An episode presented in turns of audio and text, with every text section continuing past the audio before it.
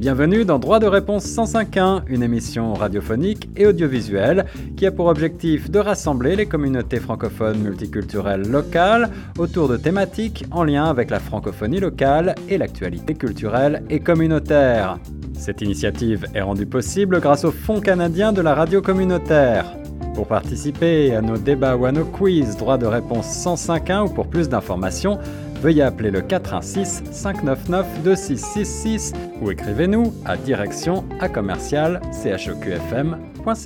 C'est parti sur les ondes de choc FM 105.1 ce soir euh, dans l'émission Droit de réponse 105.1 pour euh, une émission de débat aujourd'hui autour euh, de la question des études en tant que francophone à Toronto et dans la région de Toronto. Étudier en tant que francophone à Toronto, opportunité, enjeux, débouchés. Ce sont les questions qu'on va essayer ensemble de survoler au cours de ce débat avec nos invités autour de la table virtuelle que je vais m'empresser dans quelques secondes d'inviter à se présenter, mais avant, je tiens à vous signaler, à vous rappeler, chers auditrices, auditeurs, que cette initiative Droit de réponse 105.1 est rendue possible grâce au Fonds canadien de la radio communautaire. Il s'agit d'une série divertissante et éducative qui a pour objectif de rassembler les communautés francophones multiculturelles autour de thématiques en lien avec la francophonie locale et l'actualité culturelle et communautaire. Il nous reste encore un certain nombre d'émissions à réaliser dans le cadre de Droit de réponse 105.1. Vous pouvez retrouver la liste des thématiques sur grandtoronto.ca. Je suis Guillaume Laurin et j'ai à mes côtés Nathalie Salmeron pour co-animer avec moi cette émission ce soir. Bonjour Nathalie. Bonjour Guillaume, bonjour à toutes les invités. Merci d'avoir participé à l'émission ce soir. Bonjour. Toutes les invités puisque nous avons donc euh, autour de la table euh, virtuelle, je le disais, trois invités, trois euh, jeunes femmes qui viennent de trois universités ou collèges différents qui vont donc représenter un petit peu un panel représentatif de, eh bien, d'étudiantes francophones à Toronto en ce moment. On va commencer par euh, notre ami Diaka Touré, qui est également impliqué en tant que bénévole à Choc FM 105.1. Diaka, ça nous fait un grand plaisir de te retrouver ce soir. Rappelle-nous où est-ce que tu étudies en ce moment et quelle est ta spécialité? Alors, en ce moment, j'étudie à Sénégal College et euh, ma spécialité, c'est le journalisme en journalisme, Seneca College. Seneca College, ça se situe où pour les auditrices, auditeurs qui ne connaîtraient pas? Alors, il y a plusieurs campus. Moi, je suis située sur le campus de Seneca York, du coup, dans le nord de Toronto. Euh, le nord-est. Il y a aussi un campus à Finch. Du coup, ce campus-là, il est dans l'ouest de Toronto. OK, donc ça, c'est plutôt euh, une université bien implantée sur le territoire et j'imagine qu'il y a beaucoup de, spécialités. On en parlera davantage. On parlera euh, des études en journalisme parce que ça nous intéresse évidemment particulièrement pour nous qui sommes une radio. À côté de toi, dans la table virtuelle, encore une fois, j'ai le plaisir de donner la parole à Megan. Megan Bonjour, Megan. Bonjour. Megan, où est-ce que tu étudies ici à Toronto? Alors, moi, j'étudie à George Brown College. Et quelle est ta spécialité? Qu'est-ce que tu étudies? Ma spécialité, c'est euh, le business et la finance business et finance. Je sais que George Brown offre une foule de, de, de sujets. Ma, ma, femme a étudié euh, la cuisine là-bas, donc euh, tu vois, c'est quelque chose de très, très loin. Mais effectivement, il y a beaucoup, beaucoup de, de possibilités. George Brown College, un campus qui est très connu. Il y a beaucoup d'endroits dans la ville également. Oui, après, moi, je suis plus en ligne, mais euh, d'ici janvier, je, serai, je, je, vais commencer à être, euh, c'est-à-dire en présentiel. Mais je ne sais pas encore si je serai à celui du downtown ou euh, celui euh, qui sera pas plutôt d'un temps, mais. Euh, bon, mais ça, c'est intéressant aussi. On va parler des enjeux d'étudier en ligne. Là, qu'est-ce que ça, qu'est-ce que ça prend? Quelles sont les difficultés rencontrées? Je pense qu'il y a beaucoup à dire aussi sur ce sujet-là. Euh, pour terminer le tour de table, eh bien, on a le plaisir également d'accueillir Anne, Anne Doriam. Bonjour, Anne. Bonjour, Guillaume. Bonjour, tout le monde. Moi, du coup, je suis à, l'université de York University, mais plus précisément le, campus de Glendon. Campus de Glendon, Université de York, c'est donc euh, là aussi un peu plus dans le, nord sur Bayview, là, si je m'abuse, c'est un très beau campus euh, et un campus qui est pour le coup bilingue cette fois. C'est exact, oui, c'est euh, bilingue. La plupart des programmes sur ce campus sont bilingues, donc en français et en anglais. Et quel est ton programme? Moi, j'ai fait l'étude internationale qui est très, je vais dire, politique, tout ce qui est droit politique à l'international, oui. OK. Excellent, excellent. Bah, bah, voilà, on a un beau panel représentatif, je crois, n'est-ce pas, Nathalie? Tout à fait. Désolé, mon micro était off. Exactement. Et ça fait plaisir de voir aussi que euh, Toronto, qui est une ville où les francophones sont quand même minoritaires, on peut quand même avoir des cursus bilingues, euh, notamment à Glendon. Mais il me semble que Diaka et Megan sont dans des euh, écoles où ils parlent majoritairement en anglais. C'est ça. Alors, quels sont les, les établissements postsecondaires justement que, que vous connaissez? Là, on en a énuméré trois. Il y en a beaucoup d'autres. Est-ce que vous avez des des noms à nous donner, à donner à nos auditeurs avant de commencer le, débat proprement parlé euh, Il me semble qu'il y a aussi euh, l'Université de Toronto qui euh, délivre des cours mais qui sont que en anglais. Oui, U of T, absolument. Là, c'est une des universités certainement les plus célèbres dans le centre-ville avec un très beau campus aussi historique. Je crois qu'il y a peut-être, si je ne m'abuse, quelques petits programmes en partie en français, mais effectivement, pour la plupart, ils sont en anglais. D'autres suggestions? Non, je n'en connais pas beaucoup parce que vraiment, venant à Toronto, je, ne m'attendais même pas à pouvoir étudier en, français. Donc, c'est vraiment, c'était vraiment une surprise pour moi. Alors, une bonne surprise. Donc, je, vais, je, vais, énumérer pour euh, les auditrices et les auditeurs qui serait intéressé pour en savoir davantage, évidemment, c'est sur euh, une page du gouvernement euh, de l'Ontario que je reprends ces informations. Deux collèges publics en langue française, le collège Boréal et la Cité à Toronto. Boréal a huit campus en tout dans la province et, la Cité en a quatre. Vous pouvez en savoir plus sur collègeboréal.ca ou sur collègelacité.ca. Et on peut aussi parler, bien sûr, vous l'avez pas mentionné, mais de la nouvelle université de l'Ontario français qui se trouve sur le 9 Lower Jarvis à Toronto, en plein centre-ville, dans les mêmes locaux d'ailleurs que le Collège Boréal pour l'instant. Université de l'Ontario français, vous pouvez en savoir plus sur uontario on a parlé de York euh, et de U of T. On a parlé de Seneca, George Brown. Il y en a. Il y a Ryerson aussi. Ryerson, ou Ryerson a d'ailleurs changé un petit peu de nom là, suite à des, polémiques sur euh, ce nom historique euh, entaché. Mais je ne suis pas certain de connaître le nom qu'on lui donne actuellement. Enfin, on l'appelle encore souvent par le, par le nom Ryerson. Oui, moi qui habite pas très loin de l'université de Ryerson, il me semble que la dernière fois que je suis passée sur la rue Young, c'était toujours écrit Ryerson, mais il me semble que tu as raison, suite aux récentes polémiques et aux histoires un petit peu sombres autour de, du nom de l'école, ça devrait changer. Il me semble que ça va s'appeler Métropolitane, quelque chose comme ça. C'est ça, c'est ça. Bien, alors bah, commençons ce tour de table, ce débat là sur euh, l'idée d'étudier en tant que francophone. La question la plus générale qui me vient à l'esprit, peut-être pour ouvrir, euh, et Nathalie, si tu as d'autres choses euh, à, suggérer, n'hésite pas. quelles sont, quand vous êtes arrivé, les, les, premières difficultés que vous avez rencontrées en tant que francophone pour comprendre le système euh, éducatif local pour vous adapter et peut-être pour trouver justement votre voie. Est-ce que ça a été facile? Est-ce que c'est un processus qui s'est fait de manière assez fluide ou est-ce que vous avez rencontré des difficultés? Puis si oui, lesquelles? Euh, Moi, je pense pas que ce soit un processus qui soit fluide personnellement. À Seneca, ils offrent pas forcément un advisor. Donc, du coup, chaque programme, on a une personne qui s'occupe du programme et euh, à qui on peut poser des questions. Par exemple, euh, si on a des questions par rapport au programme, on veut enlever un cours, rajouter un cours ou mieux comprendre un cours. Les advisors, ils sont que en anglais, je trouve, à Seneca. Donc, du coup, si on a des questions, vaut mieux être euh, vraiment bilingue et poser des questions en anglais parce qu'il n'y a pas d'option de poser des questions en français et avoir de l'aide en français. Pas d'aide en français, pas d'aide non plus, j'imagine, à l'écrit sur les sites internet ou sur, dans, les dans toutes les publications. Alors, j'essaie de chercher des forums des anciens étudiants de Sénéca, par exemple, qui, sont, qui étaient français et qui ont étudié à Sénéca, mais je n'ai pas trouvé non plus. J'ai pas trouvé non plus. Megan, euh, Anne, vous partagez ces, sentiments dans, vos expériences respectives? Oui, alors euh, moi je trouve qu'il n'y a vraiment pas d'aide, c'est-à-dire euh, on doit tout faire de nous-mêmes, c'est-à-dire on nous dit au début quand on fait les démarches que oui, il y aura une personne qui va nous aider et puis oui, elle va parler la langue. Sauf que actuellement, même là maintenant, j'ai besoin de parler euh, à une personne euh, à l'école et je j'arrive pas, je trouve personne en fait pour m'aider euh, concernant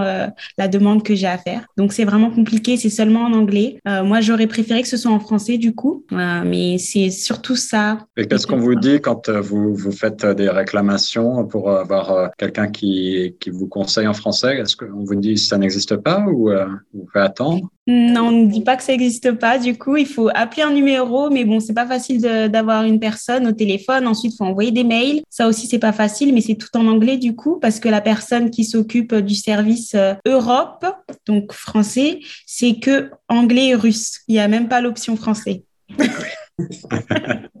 assez surprenant. Et puis je note que l'option Europe, c'est assez étonnant quand on sait que maintenant, je crois que 37% des francophones sont d'origine africaine et là, la proportion ne fait que euh, augmenter. Donc euh, c'est un nom d'option qui est peut-être un petit peu euh, mal choisi là aussi. Et puis c'est un petit peu aussi bizarre d'avoir dans l'option Europe la langue russe. C'est peut-être pas forcément le plus représentatif de l'Europe. À la limite, peut-être espagnol qui pourrait aider aussi les, nos amis d'Amérique du Sud qui sont peut-être un peu plus nombreux aussi ici à parler espagnol que, russe. Mais bon, après, c'est un avis que je partage que par ma, personne. mais ok, pourquoi pas. Anne, toi qui viens de, qui, qui travaille, qui étudie à l'Université York Glendon, qui est bilingue pour le coup, est-ce que c'est un petit peu plus facile de ce côté-là? Est-ce que tu as pu être conseillé davantage euh, dans le choix de tes cours, euh, dans l'organisation? Moi, j'ai eu la chance d'avoir des, des, conseillers euh, bon, qui étaient censés être du coup bilingues, qui parlaient aussi la, la langue française. Mais je trouve que ça n'aide pas beaucoup, ça n'apporte pas grand-chose parce que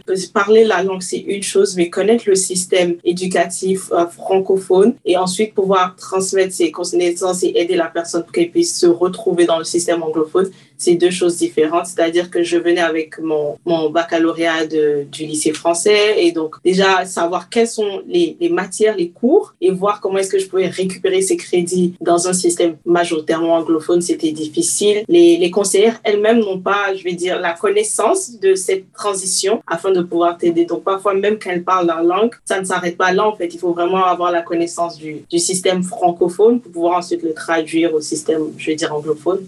Alors ça, on touche du doigt aussi un, un point très intéressant, je crois, c'est euh, le système, euh, le système euh, éducatif canadien qui est peut-être pas toujours clair pour les pour les nouveaux arrivants, et puis la question de la reconnaissance des diplômes, la question des équivalences, et ça, c'est aussi quelque chose de très compliqué. Est-ce que vous avez été confronté à des difficultés de ce côté-là? De ce côté-là, non. Personnellement, je pense que euh, ici, les universités ou les collèges, ils acceptent bien les baccalauréats qui sont de France. Après, comme euh, Anna l'a dit, je pense pas qu'ils connaissent exactement notre parcours scolaire euh, qu'on a fait francophone, mais ils reconnaissent le à la fin. Mais le parcours scolaire, ils n'en ont pas conscience. Mais vos acquis, vos, vos acquis précédents ont été quand même pris en compte pour, pour vos études ou est-ce que vous êtes reparti à zéro? Pour ma part, je trouve que c'est c'est pas, enfin, je suis pas d'accord parce que justement, j'ai l'impression d'être reparti à zéro parce que ils reprennent pas tout, même si on a le bac, ils comprennent pas toutes nos matières, tout ce qu'on a eu. Ils savent pas parce que c'était en France et c'est un pays différent. Du coup, là, tout change. Pour moi, euh, tout, en fait, c'était juste du renouveau au Canada. Il n'y a pas vraiment d'équivalence, il n'y a pas des, des, points qui sont euh, comptabilisés ou un système qui pourrait permettre que, que les, les atouts soient reconnus. Pour ma part, non. Il euh, fallait juste faire les tests et puis c'est les tests qui vont déterminer si justement on t'accepte ou pas, mais pas euh, mon baccalauréat ou peut-être ce que j'ai eu avant un BTS qui font que je peux rentrer dans une école au Canada. Moi, je ne trouve pas, parce que justement, lors de l'inscription, ils ont demandé, euh, du coup, est-ce que vous avez eu le baccalauréat, etc. Et on devait envoyer, du coup, notre preuve qu'on a eu le baccalauréat et aussi les notes qu'on a eu au baccalauréat. Oui, mais même si, je sais pas, je trouve que c'est pas assez reconnu, c'est-à-dire toutes nos matières qu'on a fait en France. En plus, on n'a pas les mêmes matières, faut le savoir aussi. Du coup, tout est différent. Et toi, Megan, tu disais que tu avais fait un, BTS. Pour le coup, est-ce que ce, BTS a été euh, validé en tant qu'étude, en tant que Bac plus 2 ou quelque chose comme ça? Ou est-ce que c'est, ça n'a pas du tout été le cas? Bah, Je pense pas parce que jusqu'à aujourd'hui, je connais pas mon niveau au Canada. Je sais pas exactement où j'en suis. Euh, c'est-à-dire que là, c'est un diplôme que je fais, mais euh, je pense qu'en fait, diplôme en France, c'est comme refaire le BTS. Hmm. Et moi, j'avais une petite question justement. Euh, est-ce que, parce que du coup, si tu as l'impression de repartir à zéro, est-ce que c'est juste d'un point de vue par rapport au, diplôme en tant que tel ou même de la façon dont tu apprends les cours tu, as dit que tu étudié le business. Est-ce que tu as l'impression de faire écho avec tout ce que tu as déjà appris en France lors de ton BTS ou la façon dont ils approchent la matière euh, business est totalement différente en tant que telle? J'ai l'impression de tout refaire. Après, pas toutes les matières, mais certaines matières, c'est des choses que j'ai déjà vues au passé et que je refais maintenant. Du coup, je me dis, est-ce que je suis, je suis en retard ou est-ce qu'il y a quelque chose qui cloche? Est-ce que je repars à zéro Du coup, ben, je pense que c'est plutôt ça. Et dans la manière d'enseigner elle-même, il y, a, des grosses différences. Est-ce qu'il il y a des différences de, de niveau, vous avez l'impression aussi, entre vos expériences à l'étranger et ce que vous voyez ici? Est-ce qu'on enseigne les choses de la même manière en Europe ou en Afrique ou dans un autre continent et au Canada? Moi, je dirais qu'en France, c'est plus théorique au niveau de l'apprentissage. Du coup, euh, c'est plus abstrait. J'avais plus de mal à pouvoir apprendre, en tout cas en France, qu'apprendre ici au Canada. Après, est-ce que c'est parce que je me suis spécialisée, du coup, dans le journalisme? Parce que moi, bah, quand j'ai eu le bac, je suis venue au Canada directement. Et donc, du coup, le journalisme, c'est un peu plus précis. Mais euh, je trouve qu'ici, c'est beaucoup plus, euh, c'est beaucoup plus précis au niveau des cours et au niveau, et même, c'est même plus clair au niveau des professeurs, ce qu'ils nous disent, etc.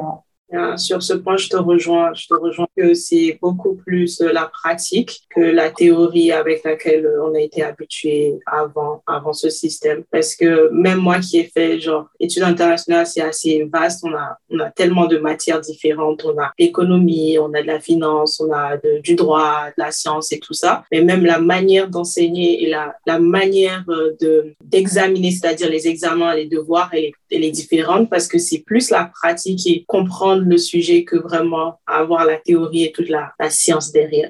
Intéressant. Alors, il y, a des, y a des avis qui divergent, mais vous vous rejoignez sur certaines choses, là, je pense. Je voulais juste rebondir, Guillaume, sur un, détail. Oui, oui Nathalie. Vous disiez de manière générale que la façon d'apprendre ici était super différente. Est-ce que vous avez remarqué aussi une différence de relation avec vos professeurs? Moi, par exemple, j'ai étudié en, en, France, donc j'ai pas ce point de comparaison, mais je sais qu'en France, les professeurs mettent toujours une grosse barrière. C'est assez difficile des fois d'avoir je euh, bah, je sais pas, par exemple, leur adresse email pour leur envoyer des questions, si on a des questions qu'on n'ose pas poser devant la classe parce qu'on se sent mal à l'aise, qu'on n'a pas envie de parler devant tout le monde ou des trucs des fois un peu plus personnels. J'ai l'impression qu'ici, il y a un peu plus euh, ce truc de euh, confiance, de grand cercle, on est comme une grande famille, entre guillemets. est-ce que c'est des choses que vous avez remarquées ou est-ce que je me fais une idée un petit peu féerique du monde éducatif ici? Ah non, totalement. Moi, personnellement, c'est ce que j'ai vu aussi. Si j'ai une question, si j'ai un doute par rapport à un cours, ou s'il y a quelque chose que je comprends pas bien, que j'aimerais bien qu'on me réexplique. Les professeurs ici euh, euh, au Canada, ils vont beaucoup plus prendre le temps en fait de réexpliquer, d'être plus derrière les élèves et d'être plus clair en fait par rapport à ce qu'ils ont fait par, en cours euh, qu'on a fait, qu'on a vu auparavant. Alors qu'en France, personnellement, il y, avait vraiment ce froid-là en fait. Il y avait aussi, je vais pas dire cette peur d'aller voir le professeur pour lui demander des conseils, mais j'étais beaucoup plus réticente d'aller voir le professeur en France que de venir voir le professeur au Canada, complètement. C'est vrai. C'est des avis que vous partagez également, les filles? Oui. Oui, je pense qu'il crée la zone, enfin l'espace, pour que tu puisses venir communiquer avec eux. premier jour de cours, tu as le numéro du professeur, tu as son email, tu as ses heures de bureau. Et au cours de l'année, à chaque il va te rappeler, oui, mes heures de bureau, venez me voir, euh, venez poser vos questions. Et parfois, ça peut ne pas être des questions sur ce cours, mais juste sur la manière générale de se sentir par rapport à s'intégrer au programme qu'on fait. Et le professeur, il est vraiment ouvert et il, sert à aider à t'intégrer non seulement le cours, mais aussi le, le cursus un peu. Bien, ouais, c'est exactement ça. Alors, un système plus pratique et, euh, plus de proximité avec euh, les enseignants, là, ce sont des aspects quand même très positifs. Est-ce qu'il y a des choses qui vous manquent par rapport à ce que vous avez connu par le passé euh, dans votre enseignement avant de venir au Canada? Est-ce que, au contraire, vous êtes, vous êtes satisfaite, vous êtes élogieuse seulement par rapport à, à, ce que vous avez, à l'expérience que vous avez? Au niveau de l'apprentissage, pour moi, je suis satisfaite. Je manque pas. La France ne me manque pas. Au niveau de l'apprentissage. Je dirais que malgré que le système ou la manière d'apprendre est, je vais dire, plus agréable, le contenu n'est pas nécessairement plus, euh, je vais dire, plus valeureux ou je sais pas si c'est le bon mot à utiliser. C'est-à-dire que malgré ce système un peu, je vais dire, strict, euh, entre guillemets, les connaissances acquises, je trouve qu'elles restent plus que les connaissances, euh, bah, du coup, pratiques, euh, je vais dire, c'est un peu, ça vient du common sense, like, c'est, c'est, c'est vraiment de la, de la culture générale un peu, pas de la culture générale, ça reste des cours, mais c'est pas des connaissances qui restent euh, sur la longue durée comme les connaissances apprises dans le système, je veux dire, francophone. Ça, c'est mon avis personnel. Après, je te rejoins pas sur ça justement parce que après je sais qu'ils nous ont construit des bases euh, du coup des établissements français et l'enseignement français. Mais ici on est plus euh, on, sait on sait plus ce qu'on va faire concrètement en fait euh, au niveau de quand on va avoir le travail directement Après, bien sûr, on avait des bases qu'on devait acquérir euh, en, étant, en étant plus jeune, mais euh, ici, c'est vraiment euh, c'est concret. C'est vraiment, ça va directement droit au but. Et je trouve que c'est vraiment, c'est vraiment beaucoup plus important que les théoriques. Je trouve aussi, c'est beaucoup plus précis. Et pour poursuivre dans l'aspect concret des choses, on étudie évidemment pour ensuite travailler, trouver un emploi. Alors ma question, c'est celle des passerelles qui existent entre le monde éducatif ici, collège, université, postsecondaire, et le monde professionnel. Est-ce que vous avez le sentiment qu'il existe des opportunités qui vous sont offertes dans les établissements que vous fréquentez pour euh, poursuivre ensuite euh, et transitionner vers le monde du travail ou pour euh, peut-être aller chercher des stages et des expériences dans le cadre des études? Moi, je dirais à Cineca, il y a, il y a une plateforme qui s'appelle Cineca Work, donc du coup qui met, du coup qui propose euh, toutes les, offres d'emploi qui peuvent donner, euh, que les entreprises viennent donner à Cineca, que Cineca vienne donner aux élèves, aux futurs diplômés. Et je trouve que c'est vraiment intéressant et également que j'avais une période de stage que je devais faire durant mon programme et ils m'ont beaucoup aidé au niveau de la recherche. Ils ont même proposé à faire un stage dans l'établissement. Donc je trouve qu'au ce niveau-là, ils sont, super. Diaka a beaucoup de satisfaction, j'ai l'impression, avec Cineca. Alors, sans faire la publicité, évidemment, pour cet établissement, on, note quand même que c'est plutôt positif, je trouve. Pour vos, vos expériences à vous, Anne et Megan, qu'est-ce qu'il en est?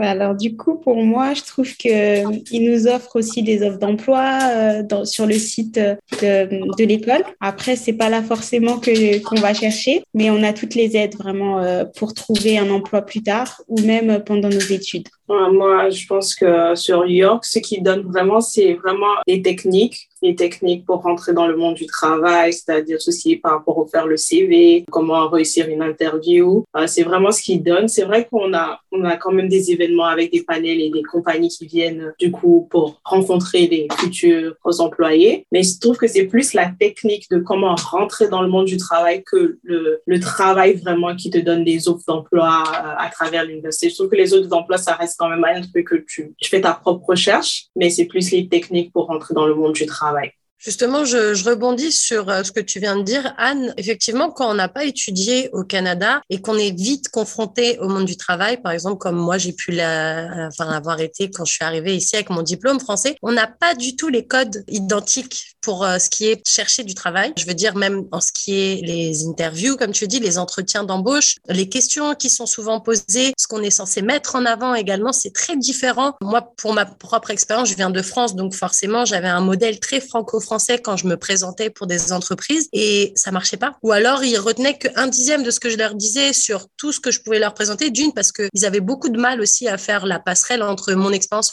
franco-française et ce que je pourrais leur apporter ici. Du coup, je trouve ça excellent qu'ils puissent au moins vous donner deux, trois clés, deux, mm. trois idées, deux, trois conseils pour vous mettre déjà en confiance parce que c'est déjà super dur de trouver du travail. Si en plus on n'est pas très sûr de soi, qu'on on bafouille, on bégaye, on sait pas trop comment aborder les choses et que surtout comment se mettre en avant, parce qu'on sait aussi que derrière, il y a peut-être 15, 20, 30 candidats qui seront peut-être plus formés que vous. Donc, euh, je trouve ça super intéressant, en tout cas, qui vous donne des clés pour au moins réussir ces entretiens ou en tout cas pour les aborder avec un peu plus de confiance. Oui, c'est vrai. La confiance euh, vient forcément de ça, de ces techniques-là, du coup, qu'on gagne.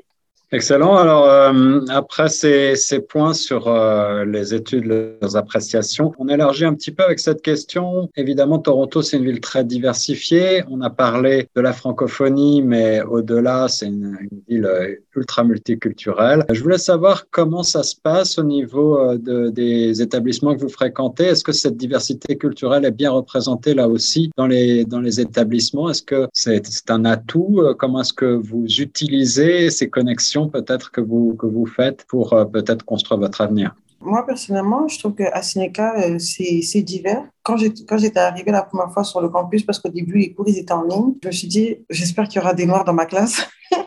pour ça, je pourrais euh, être amie avec eux et voir un peu comment ça se passe. Et il y en avait clairement. Il y avait aussi il y a des gens qui, sont, qui viennent d'un peu partout. Donc, franchement, au niveau de la diversité, il n'y a, a vraiment aucun souci à ce niveau-là non plus. Et, la connexion se fait facilement, euh, les, les, les, liens se font facilement, ou est-ce qu'il y a des, des, des, clans, en quelque sorte, ou des gens qui viennent de pays d'origine et qui restent dans leur coin? Est-ce que c'est parfois un peu le, le problème? Ou est-ce que tout le monde se mélange? Je pense que ça, ça dépend de la personnalité de chacun. Après, moi, je moi dans ma personnalité à moi, je vais pas forcément aller voir les gens pour, euh, pour aller me, me, mélanger, mais les professeurs vont, vont des fois organiser des, euh, des, des, travaux en groupe, etc. Et euh, l'échange se fait facilement, en fait, avec les autres élèves. L'échange se fait facilement. Anne, Megan, c'est votre sentiment aussi? Vous avez l'impression que les échanges sont, euh, sont favorisés par vos établissements? Oui, vraiment. Et puis, euh, il y a beaucoup de diversité. Du coup, c'est multiculturel. On vient tous de partout. Et après, en ligne, c'est vrai que c'est pas pareil parce que moi, du coup, je je rencontre pas vraiment mes, mes camarades de classe. c'est virtuel. Mais même virtuellement, on fait des groupes, on a des groupes WhatsApp, on communique.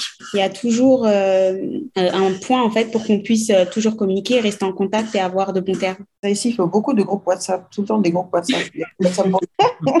C'est utile je dirais que, bon, moi, vu que du coup, le, le, le, campus est bilingue, donc je retrouve beaucoup, beaucoup, mais je dirais peut-être 80, voire 90% de, des, des élèves à Glendon, au campus de Glendon, sont francophones. C'est-à-dire qu'ils parlent français couramment, francophones. Donc, oh, ça, sur ce coup, tu vas vraiment rencontrer des gens qui parlent déjà la même langue, peut-être pas de même origine, mais qui parlent la même langue. Mais c'est un autre monde quand tu fais juste le déplacement sur un autre campus de York. Là, tu vas voir des gens qui, qui savent pas du tout que vous existez, même des élèves du campus anglophone, bon, enfin, un des campus anglophones, sont pas au courant qu'il existe un campus bilingue francophone dans la même université. Donc, c'est vraiment deux mondes différents. Donc, oui, euh, je trouve que tu vas t'intégrer, certes, avec les gens, mais il n'y a pas cette diversité dans le campus de Glendon. C'est vraiment vous retrouvez tous du même groupe, euh, à tous parler français, à tous avoir déjà les mêmes connaissances, les mêmes mentalités. Donc, c'est quand même assez différent. Megan, je rebondis sur ce que tu as dit un petit peu plus tôt parce que évidemment on ne peut pas ne pas parler des effets de la pandémie euh, et, et, de la,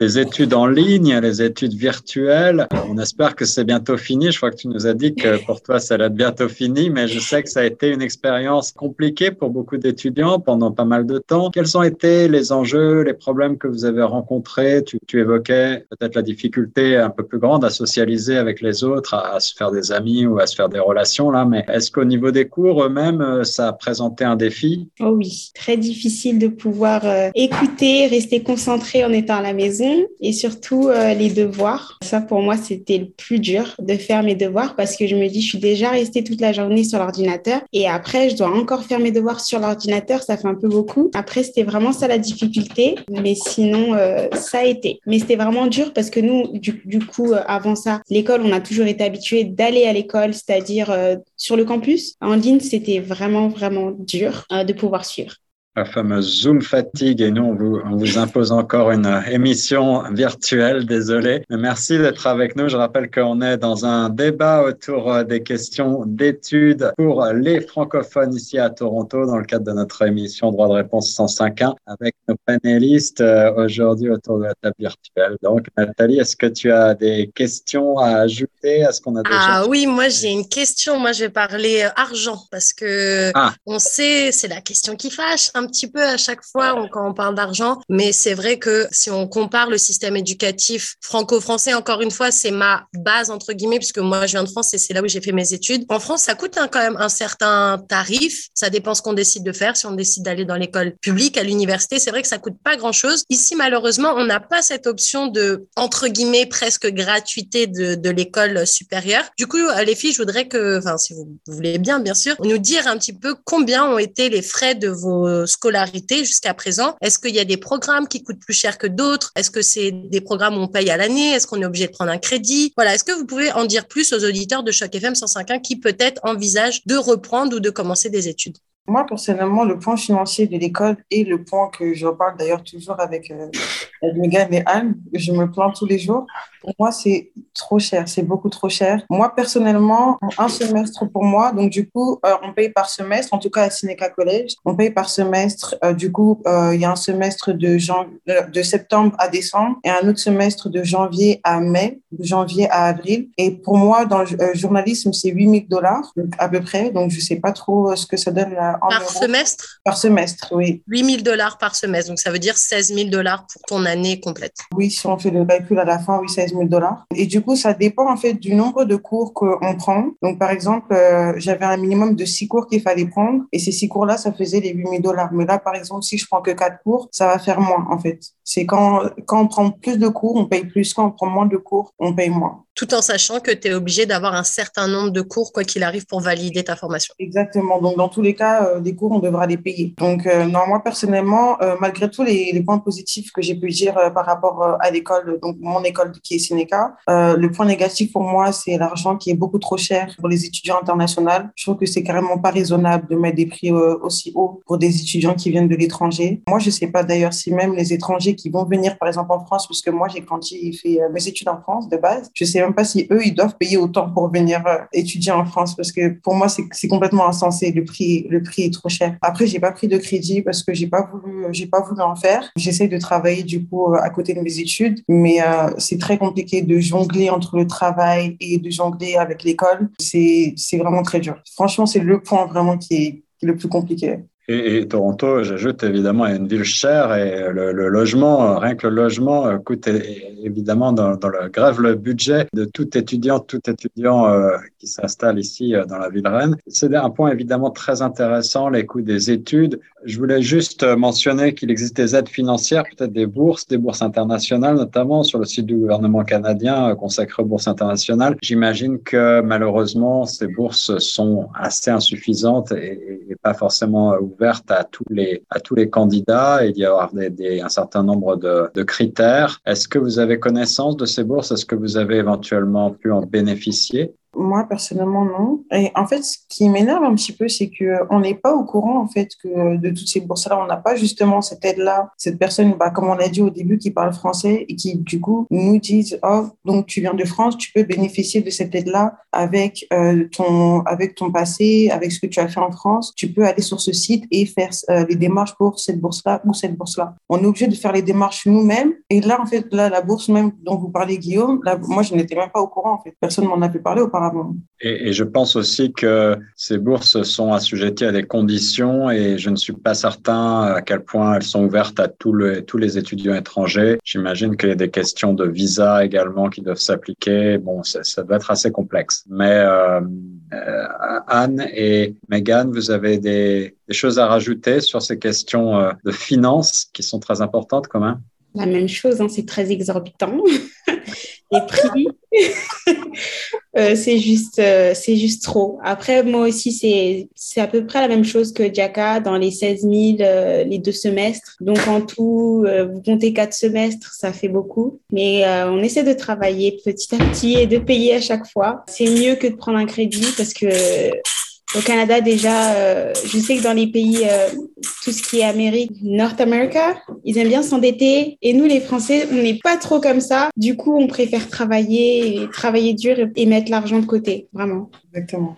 C'est tout à votre honneur et je pense que c'est une sage, euh, une sage décision parce que ça peut peser lourd et longtemps sur les finances euh, des, des anciens étudiants, là, ces crédits. On en connaît qui euh, sont toujours en train de, de rembourser leurs crédits plusieurs, plusieurs années, plusieurs dizaines d'années parfois après à la fin des études et, et c'est très difficile. Anne, c'est la même chose pour l'Université de York? Les, les, les échelles de, de coûts sont à peu près similaires?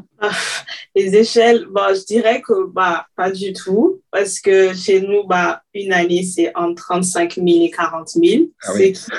C'est vraiment, et là, quand j'ai commencé, du coup, la première année, les coûts, bah, je pense qu'ils ont augmenté la seconde année. Donc, chaque année, il y a les, le, par crédit, le, le coût augmente. Donc, j'ai commencé à 30 et quelques et par finir, c'était 40 000 euh, l'année. Donc, 30 crédits, 40 000. Donc, deux sessions à 40 000 dollars. Donc, ce qui fait énormément, genre, le coût, il est, il est monstre, je dirais. Il est vraiment monstre pour des, pour les étudiants internationaux. Par contre, pendant un long moment, je pensais que c'était assez proche ou plutôt dans le même hors d'échelle pour tous les autres étudiants qui allaient York. Quand finalement j'ai eu un camarade de classe qui du coup euh, était canadien anglophone et qui m'a dit que eux pour eux c'était à peine genre au par crédit ce que moi je paye pour 6 000 dollars, eux ils payent peut-être à 1000 dollars. So il y a une grande différence. J'étais vraiment choquée pendant un moment. Je, pensais que c'était normal ce que je payais. Je pensais que c'était ça la norme et je savais pas et tout. Donc il y a la, différence, le coût par rapport à ça, il est, il c'est vraiment à prendre en considération parce que ça, c'est une charge aussi, je vais dire une pression, un stress qui s'ajoute à être du coup euh, étudiant international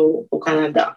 Alors pour bien comprendre, Anne, merci pour euh, ces points très intéressants. Tu disais qu'il y avait un différentiel assez énorme entre ce que toi tu payes en tant qu'étudiante internationale par rapport à quelqu'un qui a la nationalité canadienne, c'est bien ça? Oui, il y a une très grande différence. Et je sais pas qu'est-ce qui explique cette différence? Parce qu'on a les mêmes cours, du coup, on s'assoit dans la même classe. Mais oui, il y a une différence. Déjà, comme je disais, un exemple, c'était de 1000 dollars pour un cours de, de un six crédits, c'est-à-dire un cours qui dure toute l'année. Et moi, je payais dans, pour le même cours 6000 dollars, par exemple. Je rebondis euh, parce que je trouve ça ahurissant qu'on puisse s'asseoir dans la même salle de classe et avoir des, des différences. On parle même pas du double, en fait. On parle de six fois le prix, en fait. Donc, je trouve que c'est limite bah, c'est aberrant en fait. Donc, est-ce que toi qui es dans une école bilingue, est-ce que tu as eu la chance de pouvoir échanger par exemple avec les, les personnes de, de l'administration de l'école pour savoir un petit peu, comprendre un petit peu pourquoi Et aussi, double question du coup, est-ce que, admettons, si ta nationalité change au cours de tes études, est-ce que le prix est revu à la baisse? Parce que ça peut arriver, on peut être très bien en cours de, de demande de citoyenneté ou en cours de euh, résidence permanente. Je ne sais pas si ça s'applique pour les résidents permanents. Mais voilà, est-ce que c'est un tarif qui est déterminé au début de l'année sur ton statut actuel au début de l'année ou est-ce que c'est quelque chose qui peut être évolutif et que t'ont dit les gens à qui tu as pu parler de ça? Sur le statut, oui, ça change parce que si tu commences peut-être ta première année que tu es étranger et qu'au cours de ta deuxième année, bah, ton statut change, bah, le, le coût va changer directement. Donc, clairement, c'est par rapport au statut de l'élève qui s'inscrit que le prix est, est, choisi au début de l'année. Au cours de l'année, tu peux pas changer, par contre, parce que c'est déjà fixe. Mais après, une fois que l'année est finie, que tu passes à la prochaine année, oui, il peut y avoir un changement par rapport à ton statut. Par rapport aux discussions, j'ai eu euh, un de mes cours qui m'a fait faire une recherche justement étudier euh, euh, en tant qu'étudiant international au Canada. Et j'ai vu que ça, ce, ce, ces différence de prix ne date pas de, depuis toujours. Pendant un moment, tous les étudiants étrangers ou pas, payaient le même prix et je ne saurais me rappeler de la date. Mais il y a eu une date où il y a eu vraiment, pas une loi, mais vraiment une discussion, un débat qui a été fait entre les gens qui pouvaient décider de ça. Ils ont décidé d'augmenter le, le, prix pour les étudiants internationaux afin de pas juste le donner coup, mais de vraiment faire un profit sur euh, ces étudiants. Donc, ça a été une décision euh, prise euh, avec tout, toutes les informations, je dirais. Et donc, oui, donc, yeah, c'est ça. J'aurais une dernière question euh, en relation avec l'argent, forcément une dernière question qui fâche, comme on dit. Est-ce que vous avez remarqué des différences de prix entre le début et la fin du Covid? Parce que maintenant que les cours sont revenus en présentiel, est-ce qu'il y a une différence avec le prix qu'on payait quand on faisait des cours euh, en ligne? Peut-être Megan, toi qui fais encore des cours en ligne, est-ce que tu l'as remarqué cette différence? Ce que j'ai remarqué, c'est que bah, ce semestre, le prochain semestre, il est à 9 000 au lieu de 8 000, c'est tout. la différence, elle est là. Les cours n'ont pas, les, prix n'ont pas été minorés à cause de la, à cause du fait que les cours devenaient en ligne. Ça n'a pas été moins cher. Non, pas du tout. Euh, je me souviens quand j'ai commencé en 2018, quand euh, du coup on a eu les cours euh, en ligne. Bon, d'abord il y a eu une grève qui a fait que les cours sont passés en ligne avant le Covid, mais après aussi pendant le Covid on a eu les cours en ligne. Et à ma surprise et à la surprise de tous les autres élèves, ça a augmenté quand on était en ligne. Donc on payait plus pour s'asseoir derrière nos écrans et ne pas avoir l'expérience du face à face avec les professeurs. On payait plus. Et juste pour revenir sur ce que Guillaume disait, justement par rapport à la COVID, les aides qui ont été apportées, c'est que chaque étudiant, si tu appliquais, quel que soit ton statut, tu peux avoir une aide de 1500 dollars. Mais je me dis, c'est bien, mais 1500 dollars sur 40 000 que tu payes, en vrai, ça t'aide pas beaucoup par rapport au COVID. Donc, yeah.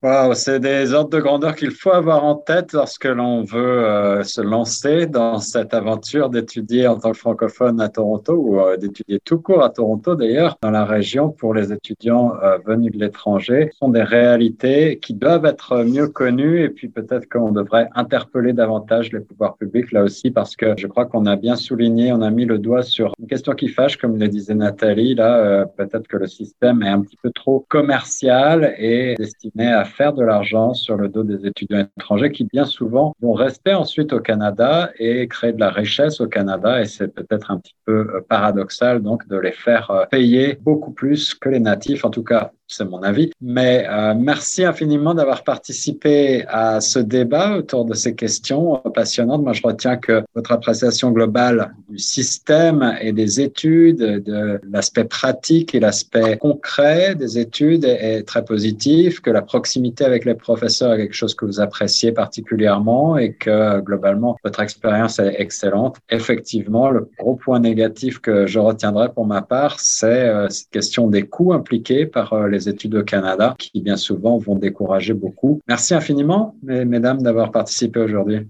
Merci. Pas de merci. On continue sur les ondes de choc FM 105.1 et on se revoit très bientôt pour une autre émission de débat et de quiz droit de réponse.